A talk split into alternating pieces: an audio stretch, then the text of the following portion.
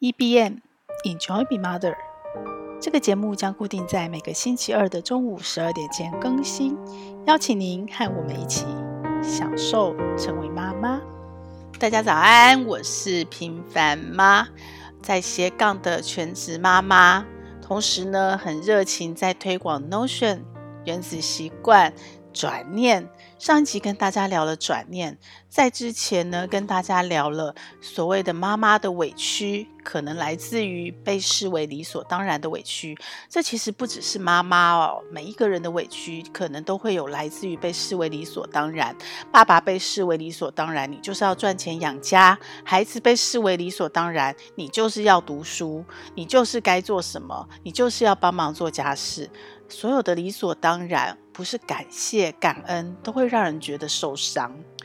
那除了理所当然的委屈，还有什么委屈呢？我最近又发现了一个可能的在家人之间新的委屈，我把它叫做消失的六十分到八十分的委屈。什么叫做消失的六十分到八十分呢？因为我非常的感谢，尤其是胡慧曼老师哦。我去年的这个时候，因为 Clubhouse 我们做了新的尝试，然后我邀请了慧曼老师一起针对萨提尔开了 Clubhouse 的房间。也因为这样，我有了一个享受成为妈妈的 Line 上面的社群。然后我们开始有很多的互动，也在这样的过程里面，我把之前自己看书自学的萨提尔，透过跟惠曼老师的对话还有理解，然后我定位了自己在四种应对姿态的哪一种。其实每一个人都会有一种。但是在萨提尔来讲，你现在主要是哪一种？它会决定了你跟别人的互动，也会决定了你怎么对待自己，也会决定了你的冰山对话的起点。那那一种主要的那一种会是什么？就是在你面对极端的压力的时候，你是用哪一种应对姿态出来应对别人？那就萨提尔来讲，有四种应对姿态哦。一种叫指责，就是容易怪罪别人，然后容易对事情都是别人有问题，他的手。总是指着别人。那一种叫做超理智，超理智就是呃，什么事情我们都来讲道理，然后什么事情呃都是非常在意事、在意情境，可是他可能忘记了别人。但还有一种叫做打岔，打岔就是什么都不管，然后总是在状况外。那我之前觉得我有时候是指责。有时候是打岔，但很多时候可能受我老公影响，也非常的超理智，一直在讲道理。尤其是对孩子哦，我很容易在没有意识提醒自己状况下，就变成说道理。那这个也是在我的教养路程上一直在调整的部分。可是其实啊，还有一种叫做呃讨好。讨好，什么叫讨好？就是不管发生了什么事情，都是自己的错，都是自己有问题，都从自己开始检讨。其实，呃，自我反省这是件好事，但是如果过度的自我反省，他没有办法客观的看到情境，他就不见得好了。那我没有深刻意识到我是讨好，只是觉得我这个有一点，那个有一点。我有时候超理智，有时候委屈的来自于呃，可能是。呃，讨好，但是呢，又好像不尽然都是讨好，也会打岔。那因为去年这个时候这个机缘，呃，抽丝剥茧，我们在 Clubs 好房间开了好多集哦，然后不同的情境讨论，然后我确定了，在慧曼老师的帮助下，我确定了哦，原来我现阶段这会改变的，这会改变的，这不是因为我们人会进步会成长嘛，不是永远就是一辈子就这个样子，所以我确定了啊，我现阶段其实造成我很多呃心理上的委屈或者是难过，其实是来自于我讨好的。这种应对姿态，那所有的应对姿态来自于哪里？来自于你原生家庭的养成，或者是像我觉得我的讨好可能更多是来自于在婚姻关系里面，在我面对自己一个人出来求学、工作以后独立的过程，我可能就习惯了这样的讨好。当然，我的原生家庭可能也是一个比较倾向于讨好的个性。好，回到这里，那这跟六十分到八十分的委屈有什么关系呢？因为我在去年学了萨提尔这样的一个自觉，我开始有意识的去觉察自己，怎么样去练习，我不要总是在讨好别人的自己，不要总是讨好。所以过去很习以为常的一件事发生，我就马上回头检讨自己，然后我就马上把那个委屈委屈吞下来，我不会想说我要再表达。那如果说我实在是受不了那个崩溃的那一刻，我可能就是在当下就强烈的表达，而那个强烈表达通常就是带有很大的情绪。那大家可想而知嘛，当你的情绪没有被消化的时候，其实那个沟通都是无效的。所以，当我经过了这样的一个过程以后，我非常清楚的意识到，哦，我的应对姿态是讨好。所以，当我在应对我的家人，不管是任何人哦，或者是外人，我会比较有意识开始去启动那个觉察点：我在讨好了吗？我现在这个行为是在讨好吗？好，然后就开始下来，就是冰山的对话嘛。我们就会开始问：那我为什么要讨好？对不对？我现在有什么样的感受？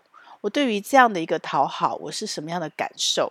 那我这个感受的感受，感受背后，不管当下是觉得委屈，是觉得生气，是觉得莫名其妙，它背后可能都还藏着另外一个更深的感受。比方我的委屈可能来自于生气，那那个生气来自于什么？来自于小时候面对这样的情境。气，为什么这个环境大家都不了解我？气，为什么对方总是这样子对待我？所以其实那个背后真正的情绪是来自于生气。好，当你理解了这些之后，你就会开始去意识到，意识到什么？意识到这个生气背后，这个真正的感受，深埋在你心里的这个感受，它背后的那个真正的期待啊、观点啊是什么？你才会开始更深的去认识自己。那其实我们人一辈子哦，你如果不够认识自己，你真的很难认识别人，或者是同理别人。所以呢，最近在我们家里就发生了一件事情，这件事情就让我自己深刻的觉察，无关乎别人哦。那我觉察到很多，我觉得收获很大。什么事情呢？就是我们家之前擦地板都是怎么擦的？都是跪在地上擦的。一片一片擦得很干净，那原因是因为我们都是打赤脚，然后我们家是木地板，所以我都是跪在地上擦的。那对我来说呢，擦地板其实是一种呃疗愈，一种其实做家事对我都是，我觉得那是一种很棒的感受。因为当呃我是上班妈妈，even 现在是斜杠的上班妈妈，那个压力很大，然后你一直在用脑，你一直坐在电脑前的时候呢。我的休息方法其实，尤其是现在我，在在家工作，我更是就是去让自己做点家事吧。你让体力劳动，然后你让你的大脑完全的放松。最重要的是，当你做完以后，你很有成就感。这跟做料理不一样。当然你。煮饭，你看着家人吃光光也会有成就感，但那是一种消失的感受。然后你消失完以后，你还要再清理，对不对？可是做家务事，尤其是像清洁这一块，你会很有成就感，是本来那样子不舒服的状态，可能有点脏的状态，经过你打扫完，经过你体力劳动完，它焕然一新，它很干净，很舒服。所以其实做家事这件事情，我的意愿是高的，我也是喜欢的。但是呢，人毕竟年纪大了嘛，然后我的膝盖不行，然后上次有一次呃受伤的时候，我就发现我已经没有办法长期的跪在地上擦地板，于是呢，我就换了个方法。我一直在想要怎么样更干净，因为其实中间试过很多方法，也用过拖把，也用过小时候的方法，也去买过那种神奇的拖把，我发现都没有跪在地上擦地板这么的干净。于是呢。我就试着找别的方法，最后我妥协出来的方法是什么？是用我的双脚去擦地板。其实它还是有点危险的哦，就是你可能会打滑，所以我都要扶着工具擦地板。那但是它擦起来或许没有双手那么干净，可是它却是我觉得相对干净的。那我这必须要讲到，这不是我原生家庭的习惯。我们小时候，我们家擦地板，我妈妈教我就是用拖把擦地板。她可能没有到那么绝对的干净，但我们家也没有要求到这么绝对的干净。但是我嫁了一个老公，他是一个非常嗯，很多人觉得他像日本人，就是实事求是，说一就一，说二就二，标准很高的老公。那其实跟着他，我也觉得我自己做了很多的人生成长的历练，尤其是标准提高这件事情。很多时候蛮不错的，但那是结果。过程中其实有很多的磨合，所以我不能说我为了这个地板干净到这个程度，其实有绝大部分，我觉得我在讨好我的老公，这是绝对有的。也就是说，他有这样的期待，他对地板的干净是这样的要求，那他的方式就是跪在地上擦地板。他也是这么的做，但但是当然，这个家务事在现在的现阶段的分配是以我为主嘛，所以我是用他的方法在讨好他。那当我发现我没有办法用他最原始的方法去讨好，去达到他标准的时候，我就必须要改变我的做法，对不对？然后我自己很认真、很努力的找到了一个我觉得可以达到一样结果的方法，结果呢？某一天，我就被他看到了，被他看到了，我是用脚在擦地板，不是他以为的，我一直跪在地上擦地板。他当然就就不是很高兴嘛，然后他就默默的说了一句话而已，他就说：“用脚擦地板是最不干净的。”那一句话他说完以后，过去的我自己，我就会开始受伤了，然后我就会开始很生气，或者是很难过。很生气的时候，我可能就是立刻反弹，立刻防卫。老娘都已经擦了，然后还这样子，你还念什么呢？对不对？然后毕竟夫妻一定会吵架。那另外一种我，可能也是某一个阶段的我，就开始讨好，我就委屈往肚子里吞，算了。然后我也不想跟你讲了，反正总是这样子。然后我就自己很难过，然后我就会开始对于本来我很喜欢的擦地板的这件事情，我就开始抗拒，我就开始讨厌，我就开始有情绪。其实那一天我是先是这种状态。然后回到萨提尔，我开始觉察，为什么我现在的感受是什么？是生气还是委屈还是难过？然后我觉察到，哦，其实我难过更多。那我的难过背后的那个是什么？那个那个感受是什么？其实是委屈，其实是委屈，不不是不是被误会，也不是。呃，没有照他方法做事，然后被他骂的那种委屈、难过，而是觉得自己很委屈。然后我就开始问自己：那我委屈什么呢？我委屈什么？那以前可能不会想到这么的深哦，也不会再往下一直追问下去。那上次有跟大家分享过，我就会一直问自己五个为什么，来帮助自己进入萨提尔的冰山的状态、对话状态。我就问自己为什么委屈呢？然后我就开始自自我对话，我就想。因为啊，我其实是想达到你的标准的，我也一直努力达到你的标准。这个中间的过程，你为什么一直没有发现我用脚擦地板？就是因为它有达到这个标准嘛，所以你没有发现方法变了嘛。所以其实。我是要达到你的标准的，我是想擦干净的，我是有这个心的。好，这是我的第一个委屈，我是有这个心的，但是我被被你误解。我听到那句话的当下，我会觉得你好像觉得我根本不在意，我很随便，我只是敷衍了事，不是这样的。第一个，好，这也是有一点被误解的委屈。第二个，我换了方法，这个方法不是我随便用的，是我尝试了各种方法，我努力了各种方法之后。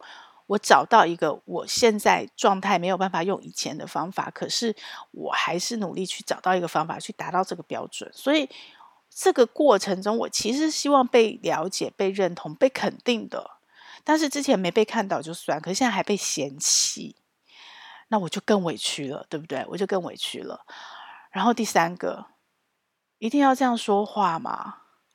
只有这样说话的方法嘛？然后我就开始去想，你看，当开始认识自己，你会开始去跳出来，站到更多的角度去想到对方。我其实这时候我就超然客观的开始想，为什么你会这样说？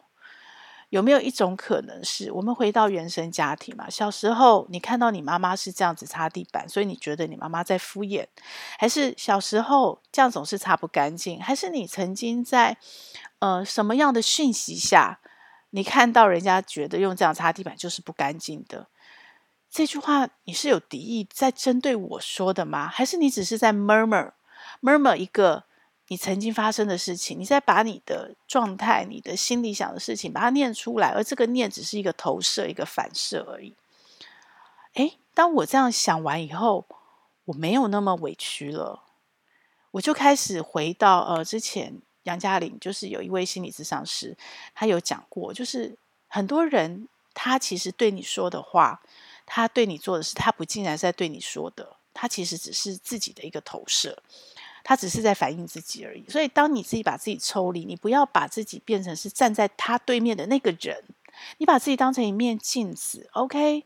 我只是透过这个过程观察到，哦，原来你有这样的一个心理的状态，或是你可能曾经有一个这样让你不舒服的生命经验。那我们有没有可能针对这个生命体验去做这样的沟通？如果我跟你是很深刻的关系，或许这样的一个沟通对你对我都有所成长。如果我跟你不深刻，甚至只是过路的呃陌生人，甚至于只是一个不会想要再继续深交的一个一个很不好的关系，很陌生的关系，很有距离的关系。OK，那你就把自己当成一面镜子，不过是照到了他这个样子，你不需要把这个他的投射吸收到你自己的心境跟身体里。这样想完以后，我好多了。我好多了，然后我就开始消化我自己的情绪，我开始去去认识自己，我开始去肯定自己，我开始知道我其实是想做好的。那个六十分到八十分，其实我是花了很多努力的，不是什么事情每一个人都凡事天生会。那那个为了学会的这个过程努力，我是有心，而且我是出力的，所以我自己要肯定我自己呀，就算别人没有看到，对不对？但是我自己是愿意的，而且我是享受其中的，我就开始拉回来。我是爱擦地板的，不管我是用脚擦，不管我是跪在地上用手擦，或者是我用工具擦，我是喜欢做这件事的。那为什么要因为一句过过就这样飘过去的话，然后我开始去讨厌他，开始防卫，开始剥夺我自己喜欢做这件事情的权利或者是义务呢？不应该这样子的。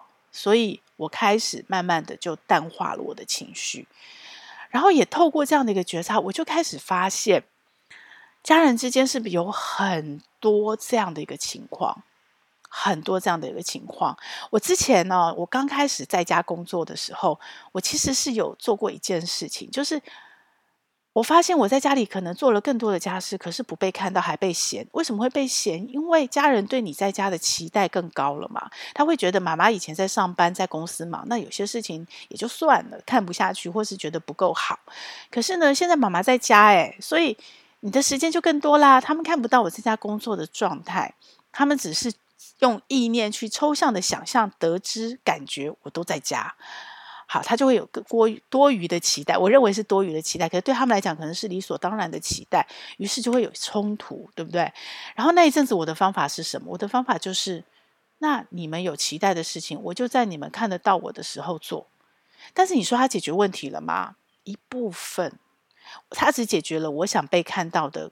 肯定跟渴望，他并没有解决家人对我期待的这件事情，因为他们一定会认为你是故意在晚上做给我看的。你白天那么拖一整天，你为什么不做？所以我并不觉得他解决了我的问题。那最后我怎么解决问题？你只能回到自己身上。这所有的事情，你期待跟家人看到什么，或者是你自己可以肯定自己。当你自己变坚强、变强大，像萨提尔说的，你自己变强大了，你会影响到旁边的人。还有一个更重要的是，当你对自己够认识，你想得够清楚，你不是在一个只有情绪没有想清楚的状态下启动跟家人的沟通，那你就会跟家人沟通的品质变好。当你没有情绪，当你把自己的脉络都想得很清楚，当你抓到很清楚你想跟家人沟通的重点关键字是什么，沟通的过程不要跑掉，那你跟家人的沟通才会是有效的沟通，你才真的会被了解跟被看到，而不是在晚上做家事给他看。到后来，呃，也刚好因为孩子白天都在家，所以孩子看得很清楚，妈妈整天在忙什么。不是妈妈在家，时间就变多，就可以多做什么什么什么事。孩子看得很清楚，那先生可能看不到，因为他在上班，那就要靠我用语言找对的时机，在对的情绪下跟他沟通。我发现沟通品质真的真的变好了，不是因为先生的改变，是因为我的改变。因为我的方法的改变，因为我的情绪的改变，因为我对自己认识和了解的改变，因为我对整件事情的脉络跟重点，我看得更清楚了，所以我的沟通更到位了。所以家人之间是不是有很多妈妈可能是家务事的六十分到八十分，像我刚刚这样，我要做到你的方法，而且我有这个意愿，有这个心情，愿意去做到。我需要你的肯定。我做到了之后，我从六十分做到八十分，我花了很多的努力的那个过程，我也希望你的肯定跟了解。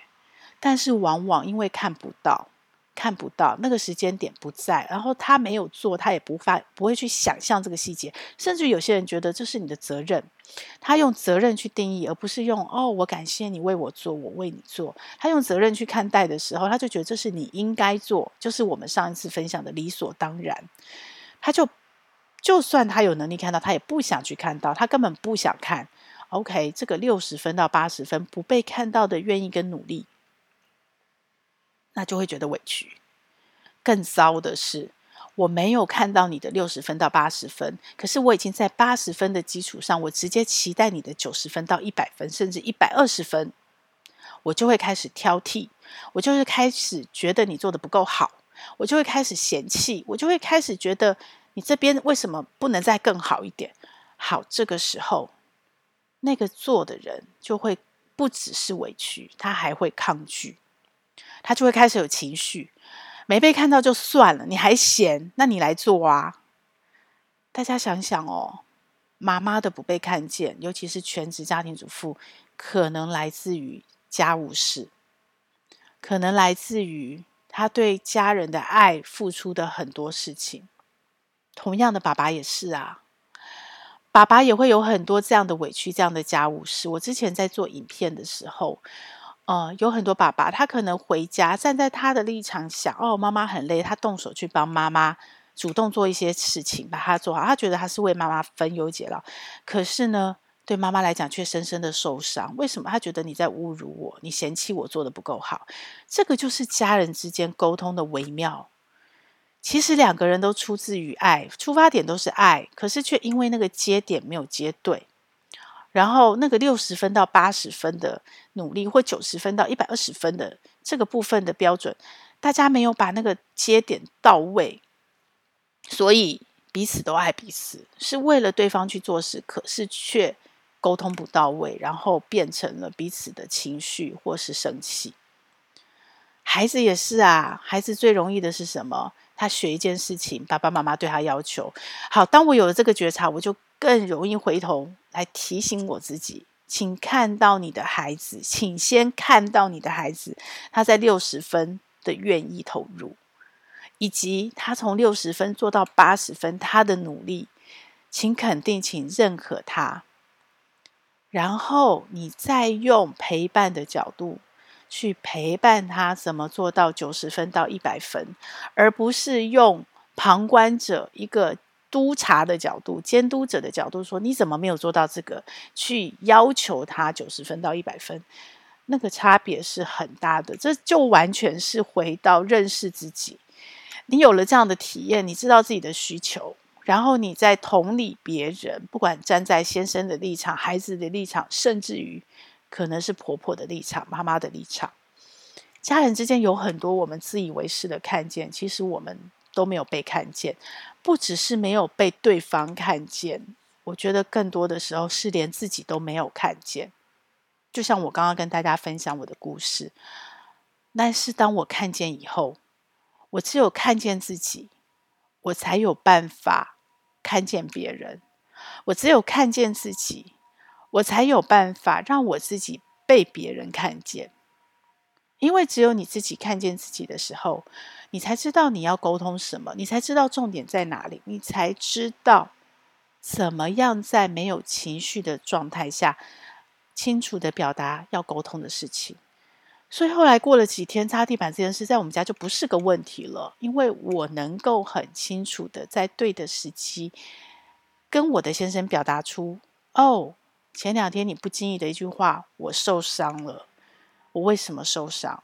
而事实上我是怎么样的努力，然后我现在做了怎么样效果，然后我也给了他这样的一个机会，清楚的表达。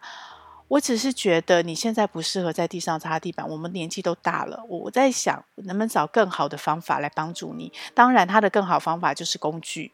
所以他妥协，他也坚持，他没有觉得一定要在地上擦地板。可是，如果我没有后面这个沟通机会，我就永远不会知道，原来他心里想的是这个，可是他嘴巴讲出来是那个，而那个嘴巴讲出来的东西，有可能是他的呃原生家庭，他的过去经验累积，我没有在追问是什么，因为在那个当下没必要追问了。可是我们俩的沟通，因为这样的一个清楚的沟通，我们又有对彼此更多的了解。更重要的是，我们对彼此的爱的语言又更收敛，又更清楚的互相表达了。诶，那什么是爱的语言？家人的不被看见啊，有很多种，理所当然是一种，视为应该，所以我看不到你的付出，我不会感恩。今天跟大家分享的六十分到八十分的愿意和努力被遮起来不被看见是一种，还有一种是所谓的爱的语言。我们每个人爱的语言都不一样哦，有五种，有心理学家去研究，有五种爱的语言的形式，每个人都不一样。你是哪一种？我是哪一种？如果你不够了解自己，你也不够了解对方的爱的语言，你就有可能其实对方在示爱。你却看不到，你却在生气，那这是另外一种看不到。我们下一次下一集，我来专门跟大家分享所谓的爱的语言，这对我也帮助很大。对于我这一两年在自学、在修行、在修炼所谓家人之间的沟通，尤其我们家有青少年了，这件事情非常的有帮助。我们下一次下一集，我们来好好的聊聊所谓的没有被看见的。家人之间的爱的语言，我们一起来享受我们的家庭生活，享受成为妈妈。透过我们自己的学习努力，一起享受。这个节目会在各大 Podcast 平台播出。如果你喜欢我的内容，要帮我分享给你更多的亲朋好友哦，这样才会有更多的人看到它、听到它。然后也请你帮我在 Apple Podcast 留下你的留言，以及帮我按下五星好评，这样我才能在排行榜上被看到，被更多人听到。谢谢你，希望我们一起来享受成为妈妈，享受快乐。也享受痛苦，让我们一起来享受成为妈妈。